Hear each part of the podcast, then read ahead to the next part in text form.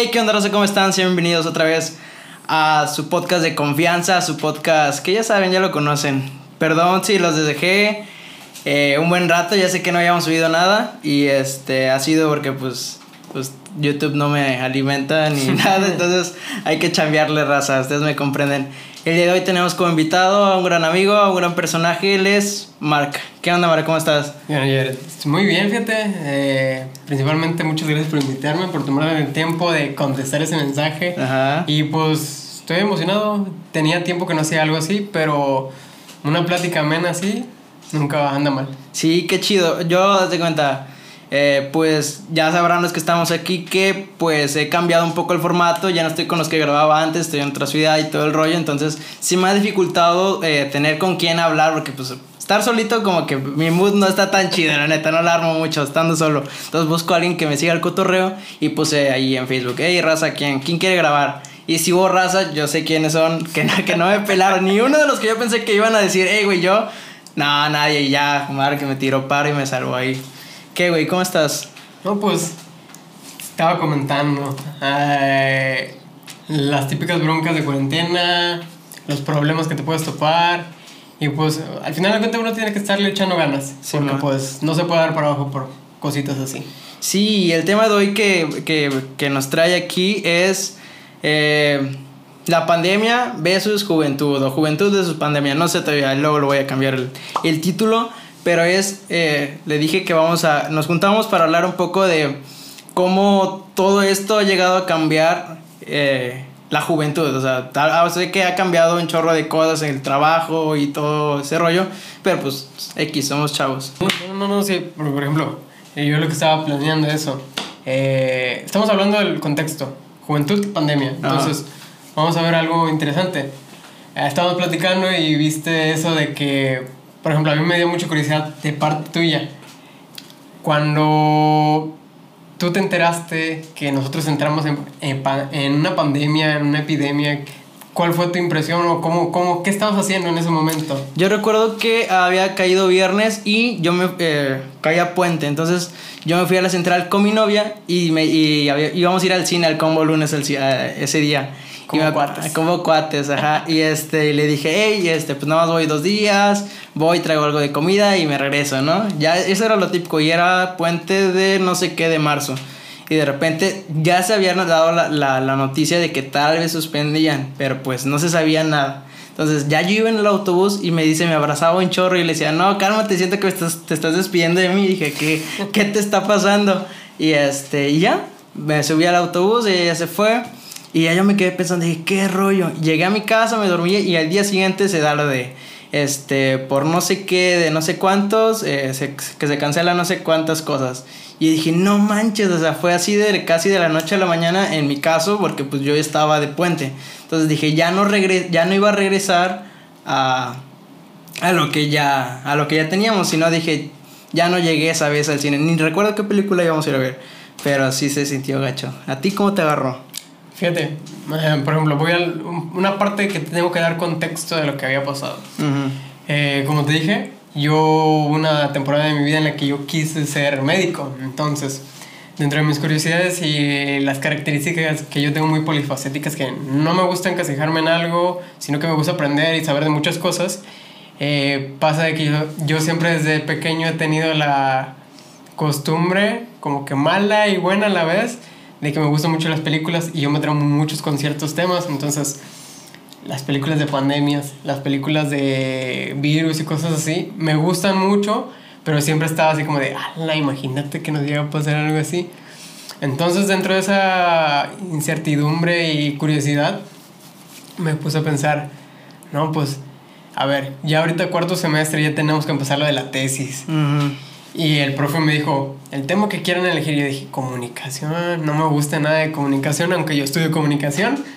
Dije, voy a tratar algún tema de salud, pero dándole un poquito de enfoque desde comunicación. Entonces yo desde hace un tiempo ya había empezado de que mi tema de investigación va a ser epidemias, comunicación y México, ver cómo estaba preparado para afrontar una, una situación así. Justamente antes, nosotros, yo recuerdo las primeras noticias de, de COVID, que iniciaron a finales de diciembre del 2019. Entonces, justamente como por el 14 o el 8 de diciembre, yo estaba con mi novia en la sala y me acordé de una película que se llama Contagio. La empezamos a ver. El tren. Sí. Ah, y sí, este, sí, sí, muy empezamos a, a hablar de eso y como yo también soy bien Paranoico. y que me meto a hablar científicamente y a explayarme sobre temas que sé, Ajá. le empecé, no, pues mira, una pandemia pasa esto, entras en cuarentena, chalala, chalala. Y justamente coincidió con lo del tema de la tesis. Y dije, ah, pues voy a iniciarla. Dos semanas después o una semana después, veo en las noticias, brote de virus sospechoso en China. Y así, ala, y le digo a mi novia, luego, le mira, imagínate que se haga una pandemia y así, cállate. Ya, ya saben y de quién fue culpa. Sí, Ya saben de quién fue fue culpa. mi novia la que me dice, ay, te hubieras quedado callado. Y yo así, chingado, o sea, como a veces unas cosas parecen muy... Muy raras lejanas, ajá, Y y- muy random, pero llegan a pasar y yo así de, ah, ok. Chale. Y fíjate que me dio mucha curiosidad, dije, bueno, ya. Sí me hice a la vista gorda de que no nos tenía que importar tanto, pero lo mismo de que entraba como que en paranoia, me decía de que no, es que una semana y ya estaban en cuarentena ellos. Ya había muchos contagios, yo estaba viendo el crecimiento exponencial y ya había leído cómo es el comportamiento de alguna epidemia o algún virus en un, en un país. Y pues lo relacioné mucho de que yo sé que en ciudades pobladas es muy difícil Controlar. controlar cosas así. Sí, sí. China. China es el, el país con más gente Sí, más por- metro cuadrado casi. Entonces, sí me hice la idea de, es que ya se le salió de, de control. Y luego empezaban los videos, no sé si te acuerdas, Sí, los que salen, ándale, que salían todos encapuchados y empezaban a rociar gente y que los paraban y yo decía, no manches, que o los que se convulsionaban, ¿no? En la no, sí, sí se empezaba a ver como que raro. Yo me acuerdo de una noticia que según eh, había llegado un crucero o algo así y el presidente se aceptó, ¿no? De que no hay que ser humanitarios y que no, y es como que, vato, pues estás viendo la magnitud, si no, si no está en tu país, ¿para qué te lo quieres traer, no? Y nadie, nadie, me acuerdo que nadie de la costa quería aceptar ese, según crucero en sus, en sus playas y me acuerdo que sí se dio la noticia ahí en Cozumel o no me acuerdo dónde, Sí. que sí llegó el S y ya dije, ah, chale. Sí, de, de hecho pasó dentro de los primeros meses. Ajá, los primeros también- Fíjate, fue muy curioso. En ese tiempo yo llevaba la materia de periodismo. Ujú. Me caga el periodismo, pero obviamente tengo que Que llevarla. llevarlo. Entonces la maestra nos dijo, vayan monitoreando. Y yo como estaba de huevo, voy a estar picado con el tema. Me gustaba mucho. Voy buscando noticias. No, pues pasó esto y todos. En la mañana siempre la maestra nos decía, eh, díganme las primeras noticias que vieron. Y luego lo- yo siempre era el que andaba con las actualizaciones del COVID. Ajá. Entonces, eh, dentro de eso pasa lo del crucero. Y así de, ah, chingón. Entonces yo llegué como que haciendo los reportes diarios. Pasó una semana después y ya ves que ya se les había salido de control, ya habían salido los videos esos de que ya había hasta muertos en las calles, a la gente no le dejaban salir y pues lo rociaban con eh, todo el- para limpiar. Entonces, creo que no sé si te acuerdas que justamente cuando se empezaron a contagiar otros países, cuando nos dan la primera eh, noticia del caso de contagio aquí, ponen primer caso de contagio de COVID-19, Tamaulipas, y así Ah, sí, fue en ¡Esa Tamaulipas, sí, yo también dije, chale, la raza que no se lava las manos, gracias, muchas gracias. Pero, pero pues no, bueno, no se dio por ese punto, pero, pero sí, o sea, cambió un chorro de las cosas. eh, a veces muchos, bueno, en mi caso no, no lo quise, bueno, no sé si en tu, en tu familia, pero sí, lo, sí los, no lo hicimos, yo no quiero decir que lo hicimos radical, pero sí mi jefa fue así como que, pues ya, hay que, hay que guardarnos. Y como mi hermana es médico, pues sí, no, ella nos dijo las cosas como iban, porque había, me acuerdo que al inicio también, no sé si te, si te acuerdas, que era, que hubo un chorro de gente que no creía y que no, Sí. que es un invento de, del- del gobierno para que no sé qué, y chalala, oye, eso no se existe. quedaron traumados con el H1. Exacto, y, y este, y me acuerdo que un chorro de, hasta mis tías me preguntaban, oye, ¿y crees que eso sí sea cierto? Y que no sé qué, pues en lo que sí o no, cuídese usted, y a él le valían gorro. Sí, no, sí estuvo taquicardia. ¿Tú cómo lo viste en, eh, bueno, yo lo viví en Tuxpan, no sé tú cómo lo, lo viste en Tampico? Fíjate que eh, la misma postura y cómo fui creciendo Ujú. Eh, me hizo tomarlo como un tema muy, muy serio. cuando yo me enteré del primer caso de, de COVID-19 aquí en Tamaulipas, de luego lo dije, ¿dónde? Matamoros, recuerdo más o menos, que, que había sido allá. ¿Quién había sido? No, pues que un... eh, era un trabajador, creo, de Shanghái, que vino para acá y... Fueron en plataformas, ¿no? Ajá, Los primeros de fueron de plataformas. plataformas, ajá. Y dije, no, pues mira, plataformas, Pemex, aquí tenemos Pemex. Sí. Entonces empecé como a cantar y los dije, no, pues que está canijo. Y me quedé así como de, China, así que sea una ciudad con mucha población. México es de las segundas ciudades con más población. Ujú, Y lo peor, nosotros no tenemos una cultura de limpieza. ujú. Entonces dije, no, este, esto va a ir de mal en peor. Y sí, dicho y hecho, después creo que una semana, una o dos semanas después, ya había un caso en Ciudad de México y otras en partes de la península de, de Yucatán. Entonces dije, es que ya te está ya a los países les están llegando por todos lados. Ya no es de que, ah, eh, se vino desde China hasta ajá. Europa, no es de como, güey, está al lado de nosotros. Ujú. Entonces ya no sabes de dónde va a llegar y dije, no, pues X. Uno no sabe cómo se contagia, pero por ejemplo, a veces algunas cosas te afectan más cuando sabes cómo funcionan. Ujú. Entonces yo el conocer de, de virus y de cosas así de pandemias y los comportamientos que tiene también la sociedad, me hizo como que Tomártelo más en serio. muy en serio Ujú. y recuerdo que pues, para ese entonces yo ya estaba con mi abuela. Entonces eh, ya habíamos entrado en cuarentena, ya llevábamos como dos semanas sin vernos, ya habían pasado incluso los 40 días y este ya sabíamos que de plano, no. Ah, pues empezamos con lo del Teams, de que... Ándale, no, ya pues, empezamos con las clases. Chavos ya, güey, instalando su aplicación. hace El Zoom, ándale, sí, sí, me acuerdo. Y pues yo siempre fui muy apegado y soy muy apegado a, a, a la que, bueno, a mi novia. Y este, era de que, güey, yo quiero salir a verla. Ándale, sí, sí. Entonces, este, ya en ese tiempo ya había pasado de que no había clases, no había mucho transporte y yo sabía que estaba en la ciudad. Y dije, ok, se está ¿Y quedando vivían aquí. lejos? Sí, eh, ella vive aquí cerca, de hecho. Ujú. Y yo vivo hasta Altamira casi, por donde está el barquito. Ah, Entonces, ya. sí se me hacía complicado venir. Pero, Palmo no imposibles. Ándale. Entonces, este. lo dice mismo que dice el maestro. Jan Sebastián, cruzaré los ríos Sí. los- para irte a buscar. Entonces, justamente eso dije: no, yo no voy a estar perdiendo el tiempo que puedo verla, puedo estar con ella y divirtiéndome Ajá. por esto de la pandemia. Y más que yo digo, "No, pues yo, sé, si- yo sí sé cómo cubre- cuidarme y cómo prevenir cosas así. Fui de los primeros locos que andaba en la calle con cubrebocas, guantes y desinfectaba todo lo que tocaba. Entonces, eh, durante los primeros cuatro o cinco meses creo que yo fui de los que más se veía en la calle que se No andaban- manches, no paranoicos, pero tomándome la precaución porque ¿Y, dije, y si te llegaste a enfermar o, o no? ¿O la has librado? fíjate que la he librado. Tengo, tengo una teoría. A ver, échala. Ya pasó mucho tiempo de la pandemia. Hasta hace como un año o menos. No, sí, ya calculándolo, calculándolo bien, es un año. Eh, pasó de que recibimos visitas de una familia. Mm. Entonces, ellos venían de Saltillo. Y tengo Saludos la a que tengo la teoría que ellos venían contagiados. Y justamente también venía contagiado un, un tío que sí es de aquí y visitó la casa. Chale. Entonces, estoy entre sí y no. ¿Por qué? Porque a veces yo no le creo a ciertos doctores por ciertos comportamientos no éticos que tienen. Entonces, yo tengo entendido que llegaron a un punto en el que, como ya no puedes diagnosticar COVID eh, de manera de que, ay, te voy a hacer un análisis.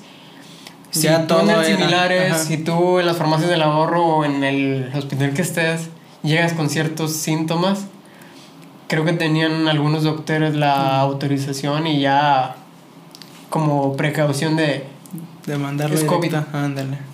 no te no se hacían análisis nada, pero te decían que es COVID. Ujú. Entonces mi abuela se empezó a sentir mal. Una semana después. No, miento. Unos días después y antes que llegara mi tía de Saltillo. Entonces platicando con ella, yo, yo le dije, no, usted tómalo tranquilo porque si, si empieza así, le va a dar hipocondriaco de que va a andar de que, ay, es que ya tengo COVID.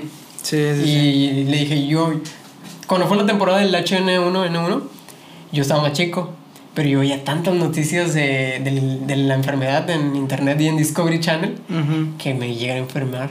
Me No sentía manches, pésimo. ajá. Y ya cuando fui al doctor me dijeron, no, no, no tiene nada, nada más tanto que vio, Sí, tanto que mental. realmente se hizo una enfermedad mental ahí. Ujú.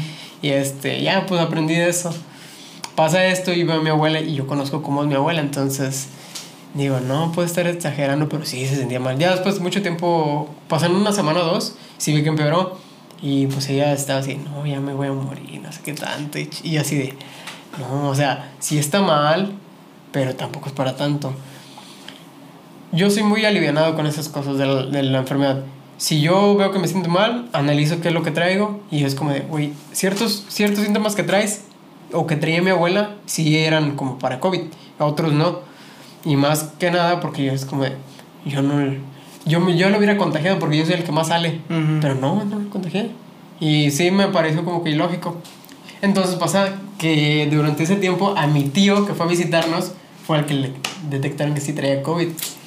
Él estuvo dos semanas eh, enfermo, Ujú. se curó y todo, pero eh, probablemente fue el que contagió a mi abuela. Entonces ya mi abuela cuando fue, fue un día grave, a, bueno, grave entre paréntesis, a ver el doctor, el doctor hizo eso que yo, que yo te dije, de que creo que no, no estaba oficializado si tenía COVID, pero lo optaron por decir que era COVID. Y por unas radiografías que sí tienen mucho que ver, pero Ujú. todavía tengo mis dudas. Sí. Entonces, este, mi abuela se enfermó, estuvo así, y yo dije, no, pues yo me voy a enfermar. Sí le dije a mi novia en ese tiempo de que mi abuela anda enferma, No probablemente sea COVID, probablemente no, pero hay que tomar las pre- precauciones. En ese tiempo ella ya no estaba aquí, estaba en Reynosa, ella es de Reynosa. Y entonces, este, en- dentro de la plática y todo, pasa que yo dije, bueno, ya se enfermó mi abuelo, ya se enfermó mi tío, ya se enfermó mi primo que andaba de visitas ahí. Yo no me enfermaba. Ujú. Y empiezo como de, ¿en qué momento me voy a enfermar yo? Yo no salía de mi cuarto, yo no salgo de mi cuarto ahí en la casa, porque sí tengo como que ese toque ermitaño que me la paso en la computadora haciendo lo que me gusta y como en mi cuarto, hago todo en mi cuarto y nada más voy a la cocina tantito a hacer de comer y ya. Entonces pasa eso, de que me doy cuenta que, güey, ya todos les dio COVID y a mí no. Y yo me expongo mucho, o sea, tanto como me expongo, yo sé que yo me cuido porque voy y limpio todo. Regreso y me baño. Dejo la ropa ahí y la lavo. Entonces me sacó de pedo eso. Y dentro de eso, pues dije, no, pues es que es de una de otra. O me cuidé muy bien y no me he dado hasta la fecha. O la otra, soy este un paciente inmune. Ah, no, ¿cómo se llama el otro? El Este, se me el nombre. asintomático. Ándale. Dije, pues esa es la única opción de que ya me haya dado COVID, pero ni siquiera presenté síntomas. Síntomas, sí. En mi caso, yo sí me encerré, te digo, y vivo con mi mamá y mi hermana menor. Entonces éramos nada más tres los que estábamos ahí en, en, el- en la casa. Y eh, mi abuelita sí es muy eh, tenía la tendencia a visitarnos y, y- y frecuentarnos, ¿no? Entonces, este, mis papás son separados, entonces mi papá pues casi no lo veía, entonces era punto y aparte, pero pues tenía más frecuencia con mi, con una tía y mi abuela. Entonces cuando se da la noticia, sí nos empezamos a, pues, a aislar de la gente, pero pues a, a mi abuelita le valía gorro, a mi tía también, a mi papá, pues quién sabe, pero el chiste es de que todos alrededor de mi familia sí se empezaron a enfermar y sí presentaron síntomas, no tan graves, pero pues cuando le dio a mi abuela sí me espanté un poco, dije, hijo, ya fue, Ya dije, sabías que en ese tiempo los adultos mayores eran Sí, los más propensos. exacto. Y entonces yo dije, no manches. El chiste es de que la abuela la libró. Y a la semana la señora Teresa andaba como así. Yo dije, ay Dios, hace como dicen las abuelitas, ve la tormenta y no se hinca. Y dije, no, no, no. Pero pues, gracias a Dios, ha pasado todo el rollo. Y este, pues sí, a- a- te digo, a todos los que te mencioné, sí se, sí se enfermaron. Pero como nosotros no, nos, no, pues no tuvimos comunicación con ellos así directa, nunca, pues nunca nos, nos enfermamos. Ya está que mi mamá ya ahorita está vacunada y yo también estoy vacunado, entonces como que ya sí le hemos bajado tantito el ritmo a, a la seguridad, pero, pero pues no, Sí. seguimos con los cuidados. Pero tú ahorita tocaste el tema de, la, de las clases en línea. Yo me acuerdo las primeras clases, no sé, a ti te tocó en cuarto, a mí me tocó en el último semestre de mi carrera. Y ya éramos más un poco, pues, de práctica, ¿no? Ya no era casi eh, cosas teóricas o cosas así. Sí. Entonces, sí fue, se, se sintió bien raro la, la, este, el cambio abrupto, porque pues a- algunos que estudian música, algunos son tecladistas, que sí, tecladistas, guitarristas, el maestro tiene que ver cómo lo ejecutas, no es como que algo que tú puedas falsificar, o sea, tú lo tienes que ver este visiblemente y este no, no puedes engañar, o sea, no puedes decirle a tu compa que toque por ti porque tú lo ocupas tocar. Entonces había un chorro de broncas en, en ese aspecto de decir, ¿y cómo vamos a evaluar, no? Entonces empezaron a hacer videos y que no sé qué. O sea, uh, me acuerdo mucho de las clases que luego había clases en la mañana por Zoom y de repente, hey, digan presente y de repente una decía presente y, de, y atrás de su casa escuchaba el gallo en la mañana. o sea, había un chorro de cosas. Carro, el perro gritando. Sí, no, no, no. Saludos, tú sabes quién eres el del gallo. y sí, y, pasaba un, y pasaron un chorro de cosas. No sé, ¿cómo, cómo tomaste tus clases? Eh, las primeras clases en, en por Zoom, por, por Teams, por todo ese rollo. Fíjate que volviendo un poquito a lo del tema de la tesis, es como de. Yo ya había analizado desde hace mucho.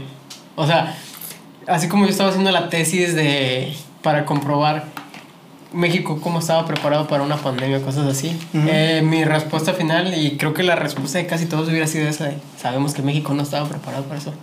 Nuestro sector salud lamentablemente está muy deficiente.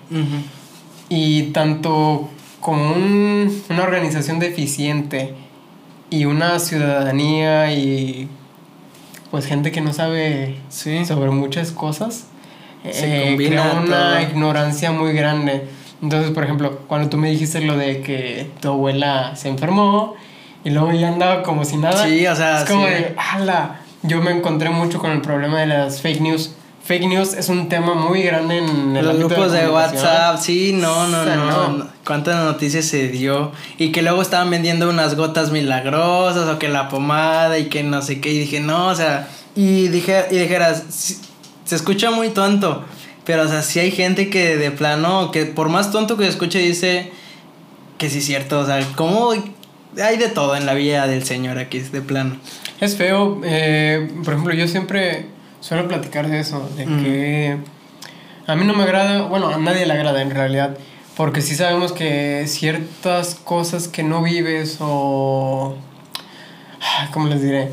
Ciertos puntos en los que no tienes tú la misma educación, la misma manera de pensar o que hayas tenido las mismas vivencias, crean una brecha muy grande entre personas. Entonces, las diferencias socioeconómicas aquí en México están muy grandes. O sea, no te puedes decir que eres semejante al otro, sino que de repente vas a la casa del lado y ya te encuentras que eh, la familia está muy mal, sus papás no estudiaron, a lo mejor no estoy así. Entonces se ven las diferencias muy grandes. Eso hace que también la ignorancia crezca. Y pues México sí es un país muy ignorante no dudo que hay gente que ha, estado haciendo cosas por mejorarlo. Creo que todos lo buscamos, lo buscamos hacer de nuestra manera. Pero eh, en el tema de las fake news es un tema muy incontrolable porque eh, bajo el contexto de salud eh, nosotros veíamos de que por ejemplo los primeros tiempos decían de que si te daba COVID te podía dar que eras asintomático o presentaba los síntomas, pero no muy graves, porque uno, el sistema de salud aquí y la manera de comunicar del gobierno tiene que hacer filtros. No te puede decir las cosas en bruto de que si te da COVID probablemente te mueras. No, obviamente no quieres alertar a la, ciudadanía, pero pasa mucho de que tú como institución, como gobierno, tienes que dar los mensajes lo más veras posible. Entonces, los mensajes que se acaba y que de hecho algo que me gustó mucho implementar, yo admiro bastante al señor López Gatel, o sea, como comunicólogo y como especialista de la salud, para mí es una gran persona y tiene una manera de comunicar muy bien. Lastimosamente, así como el gobierno implementó lo de las mañaneras, lo sobre las pláticas diarias de COVID-19, se me hizo algo muy grande, porque ellos están conscientes de la ignorancia que hay en México y quisieron apaciguarla y comunicar de una manera eficiente, pero lamentablemente entran mucho las cosas de política, entran mucho las diferencias sociales, entonces yo creo que lo de la mañana no funcionó muy bien, porque definitivamente si hasta el mismo presidente de repente... Sí, o sea, el mensaje se contradecía, ¿no? Como, como en las tardes te decían o te manejaban un lenguaje un poco más científico y en la mañana pues el Sí, presidente te decía que con detentes y cosas así. o o sea, así de yo no me tengo que te poner Ándale, cubrebocas". fuerza moral en vez de fuerza. Sí, o sea, el mensaje sí se fue estropeando un chorro y pues como tú dices, o sea, la- el mensaje y conociendo a la gente que tenemos, pues de plano se hizo un embrollo. Sí, y no, pues te digo, hablando de eso, de que por ejemplo, tú veías, o sea, las primeras opciones que tenías era que cubrebocas. Ujú. ¿Se sirven? ¿Qué sirven? No. La ¿Cuáles sirven? Ándale. Un trapo en la boca y es como, no, es que Sí, sí, sí. no hay la información. Y cuando el gobierno intenta sacarla, vas a la publicación o a la manera en la que ellos te lo quieren comunicar, no falta la señora o el señor. Pinche gobierno, puto, no hace esto, este, es puro prián, no sé qué tanto, y sí. te quedas así güey, te intentan dar un mensaje para que te cuides, cuides tu salud, y estás metiendo otros temas que no, no, no tienen nada que ver, y a lo mejor sí importan y todo, pero es tu salud, importa más tu salud. Entonces, recuerdo que una de las cosas es relacionada a lo de cuánto tiempo tienes inmunidad después de, De, de que te dé el COVID y ya te alivias. Eh, salieron bastantes de Estados Unidos, de Rusia o de China que, que te decían, no, pues si te da COVID probablemente tienes anticuerpos durante unos seis meses o un año. Y luego, no, que nada más tienes Nada más un mes. un mes. Sí, sí, sí. Quedas así, a la máquina. Y por suerte nosotros ya estábamos viendo que era luego, luego el gobier- los gobiernos se pusieron a trabajar en las vacunas. Fíjate que yo me acuerdo mucho del proceso de cuando llegó la vacunación, me acuerdo que no que Rusia, no que Estados Unidos, no que China. O sea, y ya, y, y se, realmente, no sé tú, yo lo veía un poco lejano decir, vato, ya casi va a cumplirse el año y no llega una vacuna que sea eficaz o que la compruebe no sé qué, que Ujú. pase esto y el otro. Y ya, llega el punto de que llega la, la, la vacuna, se empie- empiezan a vacunarse en los países buenos, ya empiezan a llegar las vacunas acá y se da el caso de que no se vacuna la raza, de decir no porque pues no, quién sabe quién nos inyecta, ¿no? Que el chip 5G y que nos... Y dije, no, o sea, no, no, no. ¿O ¿Tú cómo lo viste? Pues mira, en cuanto al tema de la vacunación, primero, las primeras noticias que salieron, de vacuna al año, menos de un año. Cualquiera que sabe un poquito de, de salud o, bueno, ya más relacionada a la de las epidemias y todas esas cosas, saben que una vacuna eficiente no sale en un año, ni en dos, ni siquiera en cinco años. Así como nosotros tenemos muchos avances tecnológicos y a lo mejor algunos países tienen demasiado, porque no dudo que debe de haber al- algún país que en secreto ya tienen ahí virus cosechados, que están hasta ya todos evolucionados para adelantarse a las posibles epidemias Sí. que haya, que estén tratándolo, pero hasta para ellos es muy difícil sacarlo. Entonces, eh, la vacuna se tenía que intentar sacar, sí o no. Pero también era como que un, yo, lo- yo lo siento así como una estrategia para apaciguar a las masas. ¿Por qué? Porque tú al saber que ya están trabajando en una vacuna, quieres o no te sientes aliviado porque dices, genial, ya dentro de un tiempo me voy a poder vacunar y ya esto va a ser como una gripa, de que no, no me va a dar o no lo voy a sentir. Entonces, por ejemplo, ahí vienen varios temas. Eso de que no te va a dar el COVID o ya vas a ser inmune Ujú. cómo la misma desinformación no te hace saber qué es lo que trata una vacuna de hacer. Entonces, por ejemplo, en cuanto al tema de cuánto tiempo salió la vacuna, yo lo vi muy raro, pero necesario, obviamente. O sea, era una noticia que te quedabas así como de... Está raro, pero qué chido que ya están trabajando. Sí, y además muchas cosas, mucho de la economía y muchos trabajos ya estaban Sí. muy parados, te- muchas cosas cerraron, o sea, sí, creo que llegó en un punto donde sí se estaba ya necesitando y que la gente empezara a pensar en una nueva normal, normalidad. Sí. Y creo que a veces también no, no podemos, no, no, no nos entra en la cabeza muchos de decir que las cosas sí cambiaron realmente. O sea, no puedes decir, yo, Sí. y es que ya quiero que regrese la vida de antes. Vato, nuestra vida ya no va a regresar a ser la de antes. Y tienes que a- a- a- agarrar los hábitos nuevos que, que tenemos y si no agarraste, pues a- Sí, que dijiste algo muy bueno, ¿eh? Eh, Eso que trataron de hablar de la frase de vamos a volver a la normalidad. A la normalidad. Es como de la normalidad está disfrazada, ¿eh? Porque así como lo has visto en películas o lo has visto en otras epidemias pasadas, un- una pandemia ya no te crea una normalidad. A, a lo mejor es un panorama a futuro que dices, ah, vamos a volver a, a, saludar de beso. Por ejemplo, aquí en Tampico creo que la mayoría tienen la curiosidad de que siempre, si son chavos, saluda de beso. Fíjate que yo nunca he sido fan de, de besar. ¿No? No, no, no, no.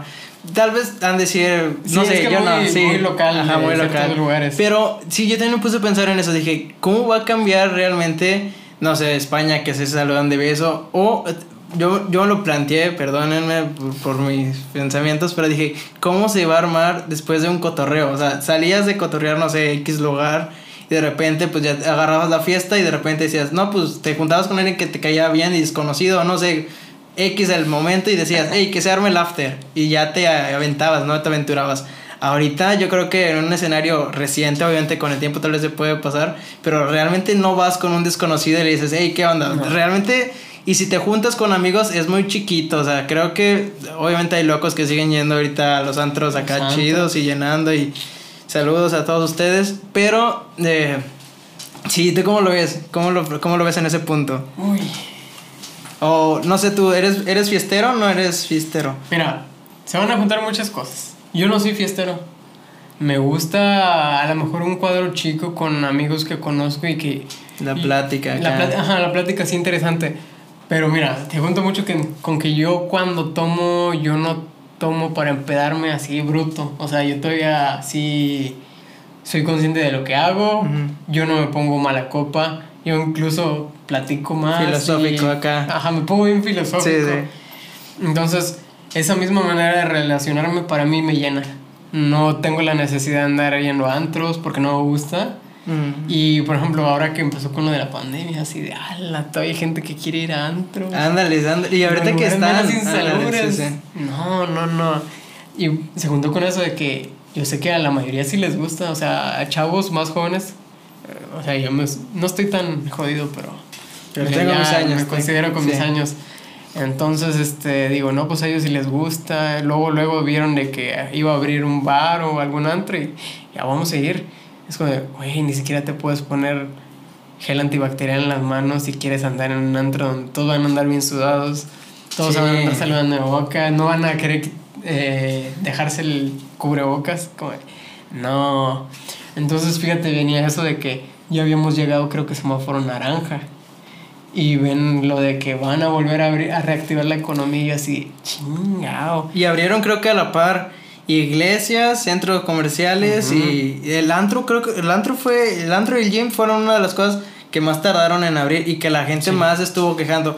Yo la neta sí en, en, esta cuarentena sí me descuidé un chorro en cuanto, sí hacía ejercicio porque me acuerdo que no dejaban salir mucho a, así, o sea, no podía ir a un parque a gusto porque sí había, ajá, lo estaba cerrado, entonces la neta, yo no soy de las personas que, que acostumbro a hacer ejercicio en casa porque, pues, no sé, me desanimo, me agüita, no me gusta estar así encerrado y siento que, pues, no, o sea, no va conmigo. Entonces, sí me descuidé en ese rollo. Y cuando dije, cuando estaban peleando lo del gym, sí dije, pues sí está chido, sí entiendo el punto de que hay que ser saludables, pero dije, realmente no es tan necesario ahorita. Sin embargo, ahorita estoy en un gym, saludos. pero este, en, al inicio sí no fue así como que no sé, tú, o en tu caso, ¿cómo fue? Pues es que, mira, yo, yo lo vi bien. Porque si era necesario, o sea, por ejemplo, hay que ser conscientes, sí, está la pandemia y todo eso. Hay una enfermedad que no controlan, no hay mucho... No hay manera de preparar a la gente. Entonces, mm, cuando yo vi los primeros mensajes, noticias de que iban a iniciar con la reactivación económica, mi yo eh, científico y de salud me dijo, no mames, no, esto no debe ser. Esto no debe ser. Pero mi yo sentimental me dijo, es necesario, la gente lo necesita. La, los que viven de, de sus negocios lo necesitan. Los que se sienten mal en sus casas lo necesitan. ¿Por qué? Porque, o sea, le fue de mal en peor a todos. A todos les afectó mucho. No puedes decir que nunca te va a afectar la pandemia. Y creo que una de las enfermedades que más crecieron aparte del COVID en este tiempo que se dio fue la, la ¿sí? Los problemas psicológicos. Sí, y un chorro de, co- de, de casos que se dan de que la soledad y que gente empezaba un poco a ir a terapia. Creo que también eso trajo algo bueno, o sea, que la gente le tomara un poco de importancia a saber que pues también importa su salud mental y que no solamente todo va que el tiempo lo cura, ¿no? Como la Sí. típica frase que el tiempo lo cura, no, simplemente sí hay que tomar procesos, hay cosas que hacer y pues preocuparse por, por ese rollo. Y creo que la pandemia sí nos vino a traer, eh, nos acercó un poco más a eso, a, a la salud mental y que la gente se preocupara un poco, pues si estaba triste o algo así, buscar una solución a... De hecho, eso. recuerdo mucho que las universidades empezaron con sus programas de hey, pláticas. Ándale, plat- de pláticas. De depresión, pero también las tutorías. Las tutorías las vi que los profesores, literal. Bueno, sabemos que, por ejemplo, nosotros en nuestra universidad es muy discutible. Saludos las a la universidad. Saludos. A la UAT. Fadix. Ah, bueno, entonces, cuando salió eso, yo dije, güey, las tutorías nosotros los tratábamos bien. Los maestros mismos eran los que, ah, sí, tú. Ay, fírmame, fírmame, Fírmame, más, literal. fírmame. Ve a mi oficina. Sí. ¿Cómo estás? ¿Bien? Ah, bueno. Ah, bueno. Bye. Entonces, se junta con una cosa. Por suerte, la maestra, saludos maestra Cari, este, mi maestra que me tocó de tutor, es una persona que en realidad sí se preocupa por sus alumnos. Dentro de lo que cabe y dentro de lo que ella puede relacionarse Ayudar, sanamente, lo hace muy bien. Eh, hay, hay un enfoque que yo le quiero dar a mi vida y que gracias a ella también lo, lo he visto como ejemplo. Es de que ella, su segunda carrera es licenciatura en psicología. Entonces, eh, yo apoyo mucho eso, de que los maestros tengan... Para mí, un maestro debe ser alguien preparado. Yo veo a que si vas a ser licenciado, por ejemplo, en música o licenciado en ciencias de la comunicación y quieres dar clases, tienes que aprender docencia, sí o sí. No puedes de que nada más tengo la licenciatura y soy bueno para explicar los temas, porque una cosa importante y clave en cuanto a tú enseñar es ser un buen docente. Lamentablemente, en muchas universidades, hasta en la de nosotros, la mayoría nada más son licenciados que, porque tienen los, sus años ahí, e iniciaron como maestros, pero no saben en realidad dar clases. Ujú. Entonces, esta maestra tiene un enfoque que es, te voy a enseñar de mis temas, pero si a mí me ocupas como maestro, como tutor, yo voy a hacer mi chamba porque me corresponde. Entonces la maestra esta sí cumple bastante con, con sus tutorías, le agradezco bastante. A todos mis amigos y compañeros les ha ayudado bastante. Y ahora que fue con la de la pandemia, eh, profundizando un poquito más ahí, fíjate, eh, me hace reflexionar ahorita porque la maestra sí echó la mano, vio sus puntos de vista, pero es un poquito feo, ¿eh? Porque sí te das cuenta de que obviamente a nosotros nos afectó como alumnos, a los docentes también. Sí, sí, sí. Entonces nuestra maestra, así, a muchos, y espero que luego lo, lo tratemos en algún otro tema de que eh, hablamos de la depresión y cosas así, sería muy interesante. Eh, vemos cómo esta maestra que nos tiró tanto apoyo, nos ha hablado tanto, a lo largo de la pandemia se fue quebrando, porque sí le afectó bastante a ella. Para ella la relación alumno-maestro sí era importante. Aún así, tuviera sus alumnos que eran desmadre o de plano eran mal alumnos, Ujú. ella siempre buscó como que bien para ellos. Y ese contacto face to face que tienes con ellos no es el mismo a tenerlo por una Sí, por una computadora de que puedes, puedes bloquear la pantalla y... Y el micrófono, ¿no? Creo que una de las cosas que también se aprendió mucho en estas clases virtuales es checar a cada rato que tu cámara y micrófono esté apagado. Sí. Sí. Y ella durante esos, los tiempos de tutoría quería que todos tuvieran micrófono prendido y Cámara. cámara, porque sí se iba a abrir con nosotros e incluso llegó a abrirse demasiado de que muchachos ya no me gusta esto, no me siento bien, tenía que explicarles a los ustedes porque es muy difícil para mí, mami, como docente, estar tratando esto. Y ya créanme que ya quiero que termine, que esto mejore, porque nosotros teníamos durante tutorías y sus clases, porque también me daba otra materia, eh, dinámicas. Entonces ella como es lo mismo de que psicóloga, llevamos una materia que se llama ética y valores. Eh, suena muy raro de llevar ética y valores en la universidad, pero sorprendentemente todavía hay. Qué bueno, porque a veces sí es necesario. Y esa maestra con el enfoque que tiene de psicología le da una interacción muy buena a los alumnos. Nuestro grupo, yo puedo decir, mi grupo sí es un grupo bueno. No somos los más unidos. a lo mejor lo fuimos en un, buen, en un buen tiempo. Siempre a lo largo de la carrera, ya sabes, salen típicas peleas o alguna persona que es la oveja negra del salón no se llevan.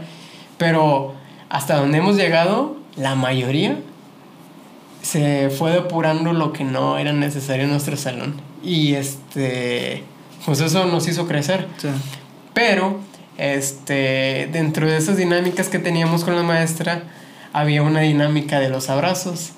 La maestra nos explicó una vez que diariamente nosotros, para sentirnos bien, tenemos que recibir 12 abrazos, 12 o 14 abrazos. Entonces la maestra decía que eh, de donde estuviéramos, teníamos 20 segundos Oye, para ese no lo había escuchado, se escucha bien chido. Sí, bueno, yo me sé el de, sonreír, ese también que ayuda. Pero ese el del abrazo ahorita me quedé pensando y, y sí, la neta, no sé ustedes, pero a mí a veces de, de, ratos cuando me duermo sí abrazo una almohada ya en la noche. No me sí. sí, sí. Es muy, muy importante el contacto físico con otras personas, así sea un saludo de manos, un cómo estás, o el abrazo, un beso, un cachete, cualquiera de esas cosas nos ayuda a nosotros como, como humanos. Y este, esta maestra se enfocaba mucho en eso, de tener una cercanía y una relación con otras personas porque ella sabe la importancia de eso. Es una docente que está calificada y tiene los conocimientos sobre psicología en eso. Entonces, Se fue cuando ella habló de estos temas, dice, muchachos, en serio, cuánto extraño hacer las dinámicas con ustedes. Ese contacto que no tenemos nos ha afectado a todos. Y o sea, ver que tu docente, y no fue la única, o sea, no fue la única que se quebró enfrente de nosotros en, en pantalla y que nos dijo, de plano, esto no me gusta, pero tengo que seguir, tenemos que seguir.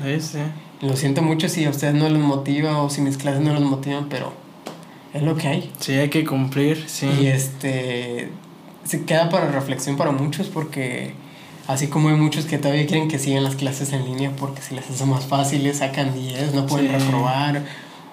Es como, no estás aprendiendo, no estás relacionándote, no estás llevando una vida universitaria como deberías haberla llevado y lamentablemente como te pasó a ti, no, no lograron tener su graduación, no lograron tener sus fiestas. Sí, sí, sí. como Ni la foto de Bueno, Ni la eh, no, nosotros en nuestro salón, gracias, saludos a todos ustedes no hemos tenido nuestra foto con toga ni nada. O sea, la neta, sí nos hemos pasado, pero nuestra facultad también se pasó a ni siquiera hacer una ceremonia. O sea, la neta, se pasaron de roscas. Y ahorita que tú tocas esa parte de la docencia, mi mamá es docente de primaria. Entonces, también como muchos maestros a nivel nacional que tuvieron la bronca de decir, pues yo doy clases y tal vez son muy buenos maestros, pero la neta no les sé la tecnología. Entonces yo me acuerdo de que cuando empezaba todo este rollo, sí, le dije, ¿sabes qué?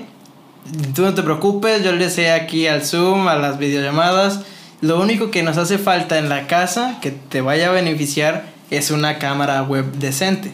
Porque pues la que está en la computadora pues no está chida. Entonces, 8 megapíxeles. Ándale, sí, se va a quedar así toda trabada. Entonces, yo me acuerdo que empecé a, este, a buscar en Amazon. ¿Cuál era la que está acá? Best Buy, cuando todavía estaba. Y empecé a buscar un chorro de, de cosas. Pero me acuerdo también que los primeros meses todo eso de micrófonos, cámaras, todo se fue hasta arriba. Y yo dije, ¿qué rollo si esto no estaba tan Equipos caro? de cómputo, sí. recuerdo que yo también andaba en ese tiempo. Ah, gracias a Dios. Beca Benito Juárez. Hasta cómo te, apreciaba en ese entonces. Acaban de sacarlo de las becas y las becas de manutención o las de promedio. Entonces, yo no soy buen alumno, pero la de manutención la saqué y, y la llegué a tener dos veces. Entonces, pasa eso de que justo cuando inició la pandemia fue muy gracioso y qué feo para unas personas porque recuerdo que a unos amigos, ahí van dos contextos. Un amigo vendió su computadora para poder seguir pagando la universidad. Chale. Y entramos en cuarentena y se quedó así, ¿Y ahora? ¿Cómo le voy a hacer? Sí, a la y otros así de... Y yo en mi caso, tenía el dinero para la computadora, y cuando salieron las ofertas, yo ya lo había gastado en otra cosa. Y me quedé así como, no, rayos. Sí, Y o te sea. encontrabas en computadoras muy baratas. Sí, sí, sí. Y, y las, las, bueno, pasaron que se- algunas sí se pusieron baratas, pero las buenas, buenas de plano subieron mucho y dije, no Ah, sí, manches, también. empecé a ver todo ese rollo. Y también mi mamá se, pu- se, se puso la, a la, a la, ¿cómo se dice? A la vanguardia de decir, pues tenía un grupo de cuarto y uno de primero. Y como tú lo, lo mencionas, de que mucha gente se- o nosotros como alumnos nos confiamos en decir, ah, no me puede reprobar y no sé qué. O sea, ver a los papás de primer año y algunos de cuarto que la neta a los niños les valía gorro y decir, oiga maestra, va a haber clase hoy, se van a conectar. Ah, porque primero empezaron a poner, a ver la tele. Pasaron las, las clases por tele a los de primaria, me acuerdo. Entonces, la orden de ellos era que solamente vieran la tele y ya los maestros algunas cosas revisaban algunos ya se, ya se em- empezaron a, a dar sus clases ya más este, por videollamadas, algunos se grababan y cosas así.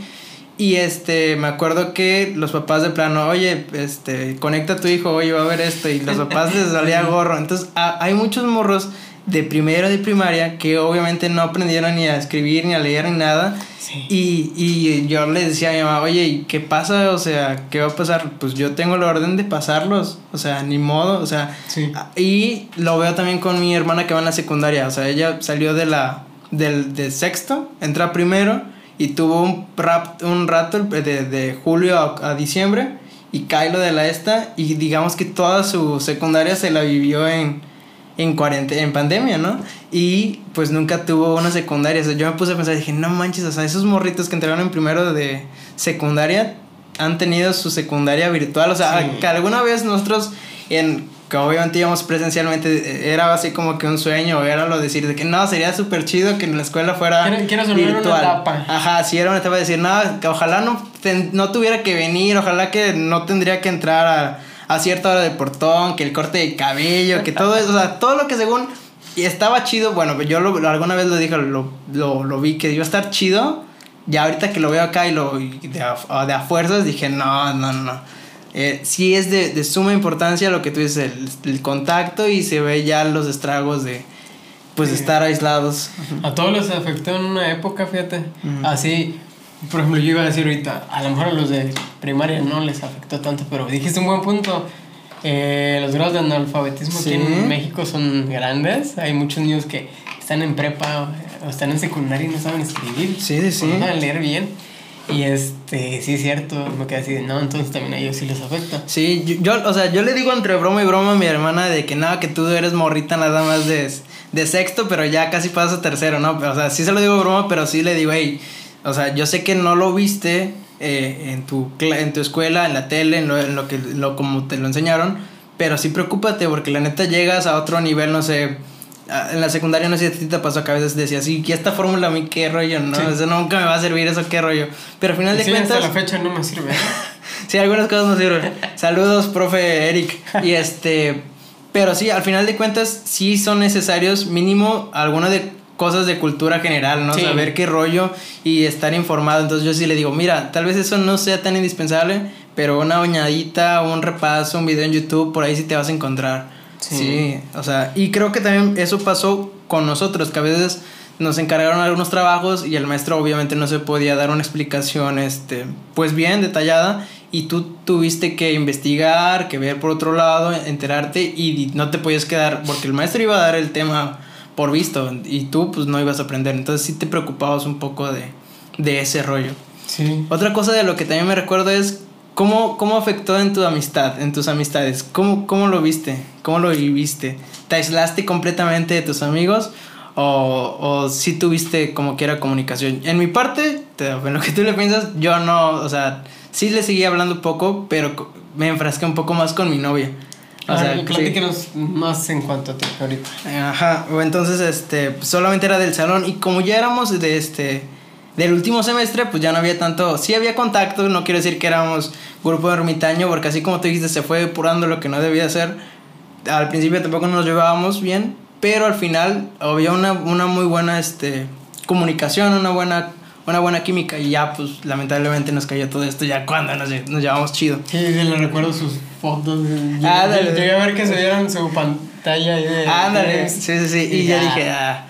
Bueno, entonces pasó todo ese rollo y yo me acuerdo que, eh, pues sí, te digo, la amistad como que sí la dejé, ah, pues los amigos son, son amigos, ¿no? Y ellos, ellos entienden. Pero yo me acuerdo que pues como yo me fui de la ciudad y yo fue con la esperanza de que, hey, nos vemos en el cine el próximo lunes y nunca llegó, o sea, creo que una de las cosas, cosas que más extrañaba era ir al cine, o sea, porque sí, sí fue así como que... Ah, sí, definitivamente creo que también es algo que extrañaban muchos. Sí, sí, sí. Y entonces, pues sí me dediqué un poco con mi novia y aunque quieras o no de que pues sí está el mensaje y la videollamada y todo ese rollo, pues sí, yo tampoco no quería tomar tal vez un transporte público de ciudad a ciudad y este y correr el riesgo de contagiarme el rollo entonces no no a los primeros meses nunca pude pues venir pero sí recuerdo que en ese trayecto muchas parejas o yo conocidos de mis de mis de la facultad o de lo que fuera, sí empecé a ver que ya había muchos roces, es decir. Sí, y dije, no.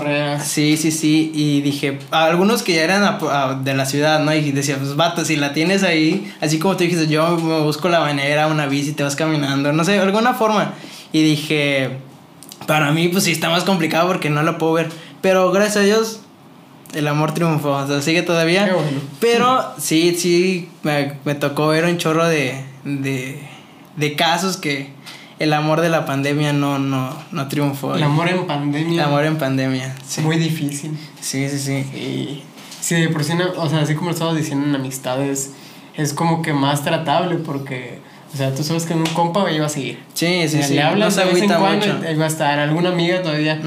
Y sí, obviamente también les afectan las amistades porque, por ejemplo, cuando me preguntaste eso, yo con mis amistades de la universidad sí les hablaba, pero yo soy muy poco amigo. O sea, antes, por ejemplo, en la, época en la que nos conocimos, Saludos. lo que te estaba diciendo, eh, era una época en la que yo me relacionaba más, yo estaba más abierto a conocer personas y a tratar sobre todo de que alguna peda o algún cumpleaños de una amiga, dije, ah, ok, jalo. Y ya, por ejemplo, a lo conocí así y este, era chido y todo pero a mí nunca me he llenado demasiado. O sea, yo no soy de andar en peda en peda o algún fiesta de cumpleaños de un amigo. Sí voy, estoy.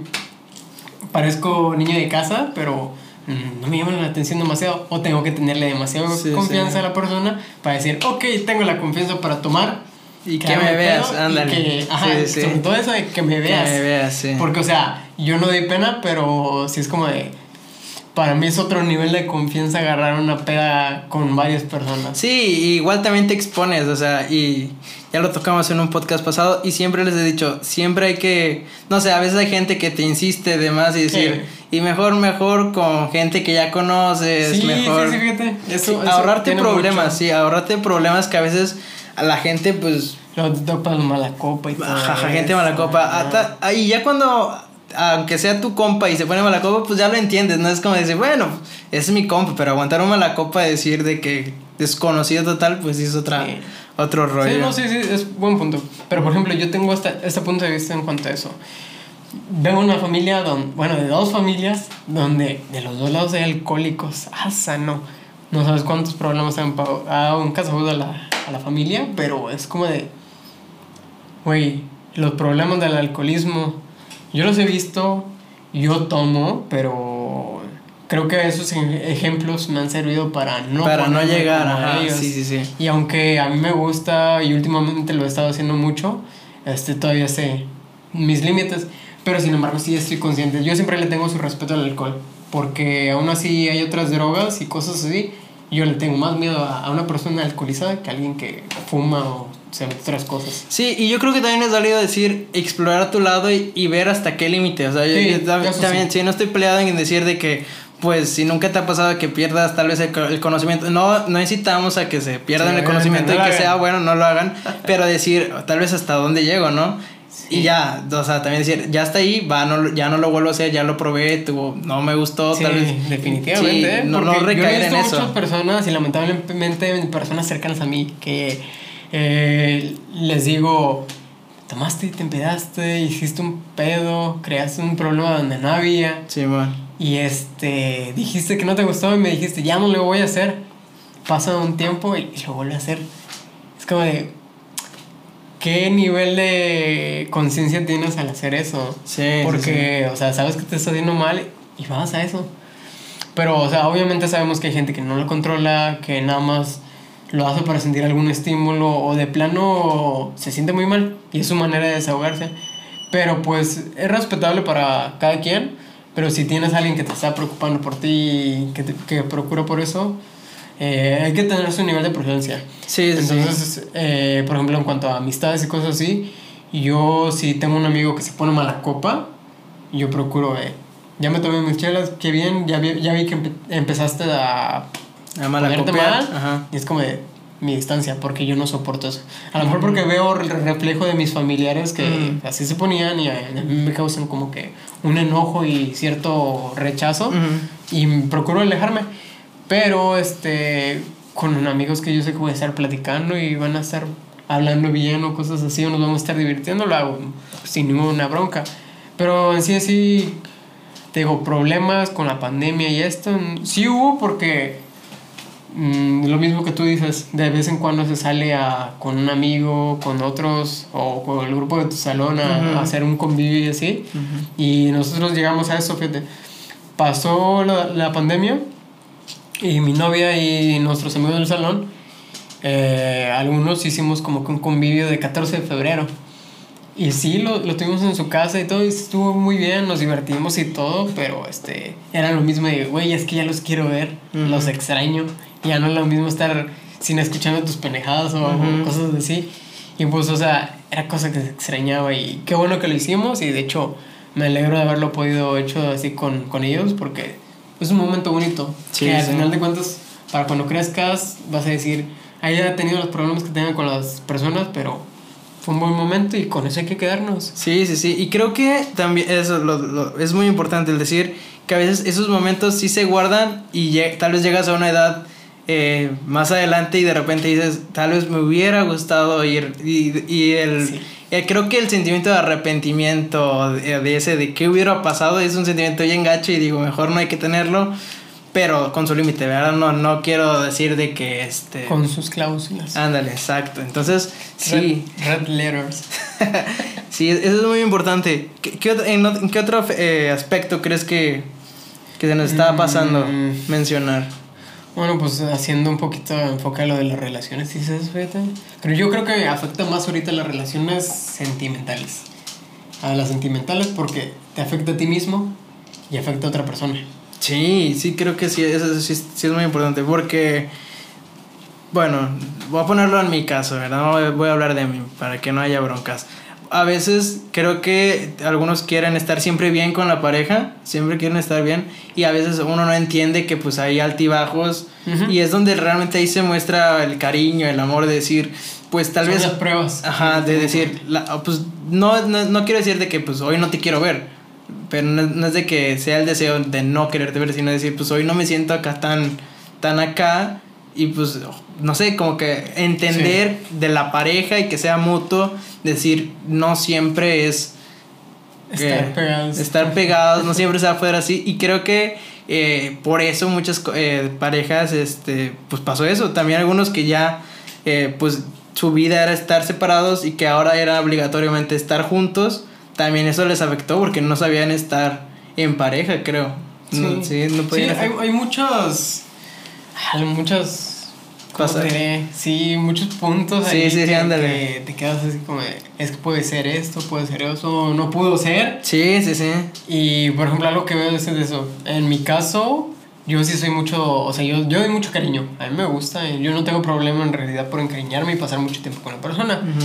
Yo soy de bastante aguante, pero sí, o sea, siempre estuve consciente de que llega algún punto en el que tu pareja te va a decir, ¿sabes qué? Hoy no quiero hacer llamada. ¿Sabes qué?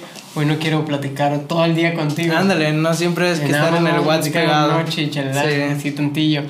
Pero este son cosas que al final de cuentas se solucionan y se tienen que tratar platicando. Sí, sí, sí. Si no tienes una buena comunicación o la comunicación que debe de ser, afecta.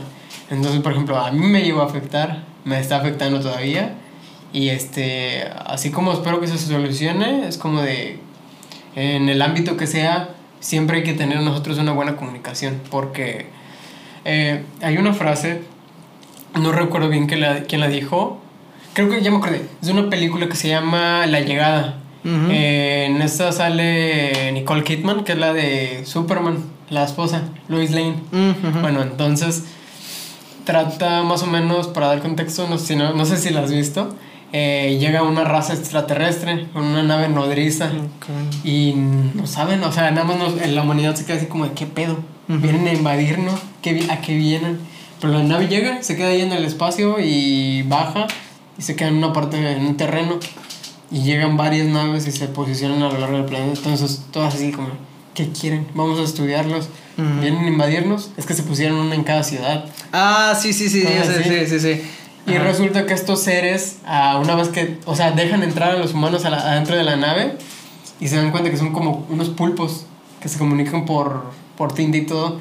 Y hay una frase que dice una de las chavas que es de que en la comunicación, la comunicación es la primera arma que saca cualquier civilización porque así es la mejor manera de tratar cualquier tema. O sea, aunque haya una barrera de lenguas entre distintas especies o distintas, ¿cómo te diré?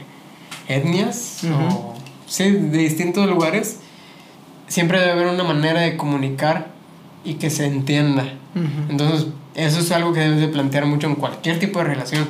Si tu pareja no se sabe comunicar muy bien por medio de hablar, porque a lo mejor habla de más o a lo mejor No habla. simplemente no sabe Sí, comunicar sí, lo que sí. quiere decir y ves que por mensaje Es mejor. te explaya y te dice todo lo que le pasa, ok, tienes que mediarlo, porque también, o sea, obviamente si tú sabes platicar mejor de tus sentimientos en persona y hablándolo, hay que buscar como que un punto medio entre los dos para aprender a tener una comunicación eficiente. Y pues eso es algo que yo he visto mucho. Obviamente, todos conocemos las típicas relaciones súper tóxicas. Saludos a los tóxicos. que nosotros veíamos de que, ah, sus compañeros son bien tóxicos Sí, y ahora. siguen. Y sí, obviamente, ah, ellos ya no siguen. Creo que fueron los primeros soldados Sí, caídos los soldados caídos. pero este, con ellos, cuando es una relación muy tóxica, yo digo que es como que ahí no podemos decir que les afectó, les benefició Les la distancia, porque pues, Sí. oye, si eres tóxico con, con tu pareja y la otra persona también, algo no está bien ahí. Sí, sí, sí. y no, total. si tomaron la pandemia así como una distancia, es como que bueno, porque es para su salud mental de los dos. Sí, Muchos terminaron muy mal, en malos términos. Saludos, yo sé quiénes. Pero este. Al final de cuentas, creo que están mejorando las dos personas. Y creo que es mejor eso, que estén mejor con ellos solos. Y pues mejorarlo, sobre todo en, en esos ámbitos de la relación, a que pues les siga afectando. Pero sí, son temas muy discutibles. Sí, no, totalmente. Ah, Creo que la relación en pandemia sí es un otro tema muy, muy amplio, pero creo que una de las cosas que también ve- ve- que están ahora ya más latentes y que se puede hacer en pareja ahorita, gracias a eso, creo que son, ya te tomas más, más la libertad o el permiso de tener esas pláticas incómodas que a veces era, tú le dabas la vuelta, por más que le dabas la Sí. vuelta, ya ahorita creo que ya, pues sí, sí pueden ser inevitables, pero creo que ya son mejor tomadas esas pláticas incómodas de que tal vez muchas de las parejas evitábamos tener y ahora ya se dan mm, por esta, por sí, esta causa. fíjate, o sea, eso es un punto bueno, obviamente. Eh, pero digo, es muy discutible porque hay unas personas que, por ejemplo, en sus relaciones, ese tipo de pláticas no las quieren tocar. Ujú. A fuerza, o sea, prefieren evitar los problemas que intentar solucionarlos. No, a lo mejor no en el instante, pero sí como de, mira, pasa esto, chalala, chalala, vamos a platicarlo. Lo más probable es que te digan, no, es que no me quiero sentir mal. Y pues es válido, es válido, pero este, es necesario porque si no vas creando más barreras, va causando problemas a lo largo del tiempo y con retos así como la pandemia, ala, ¿no? Es muy difícil.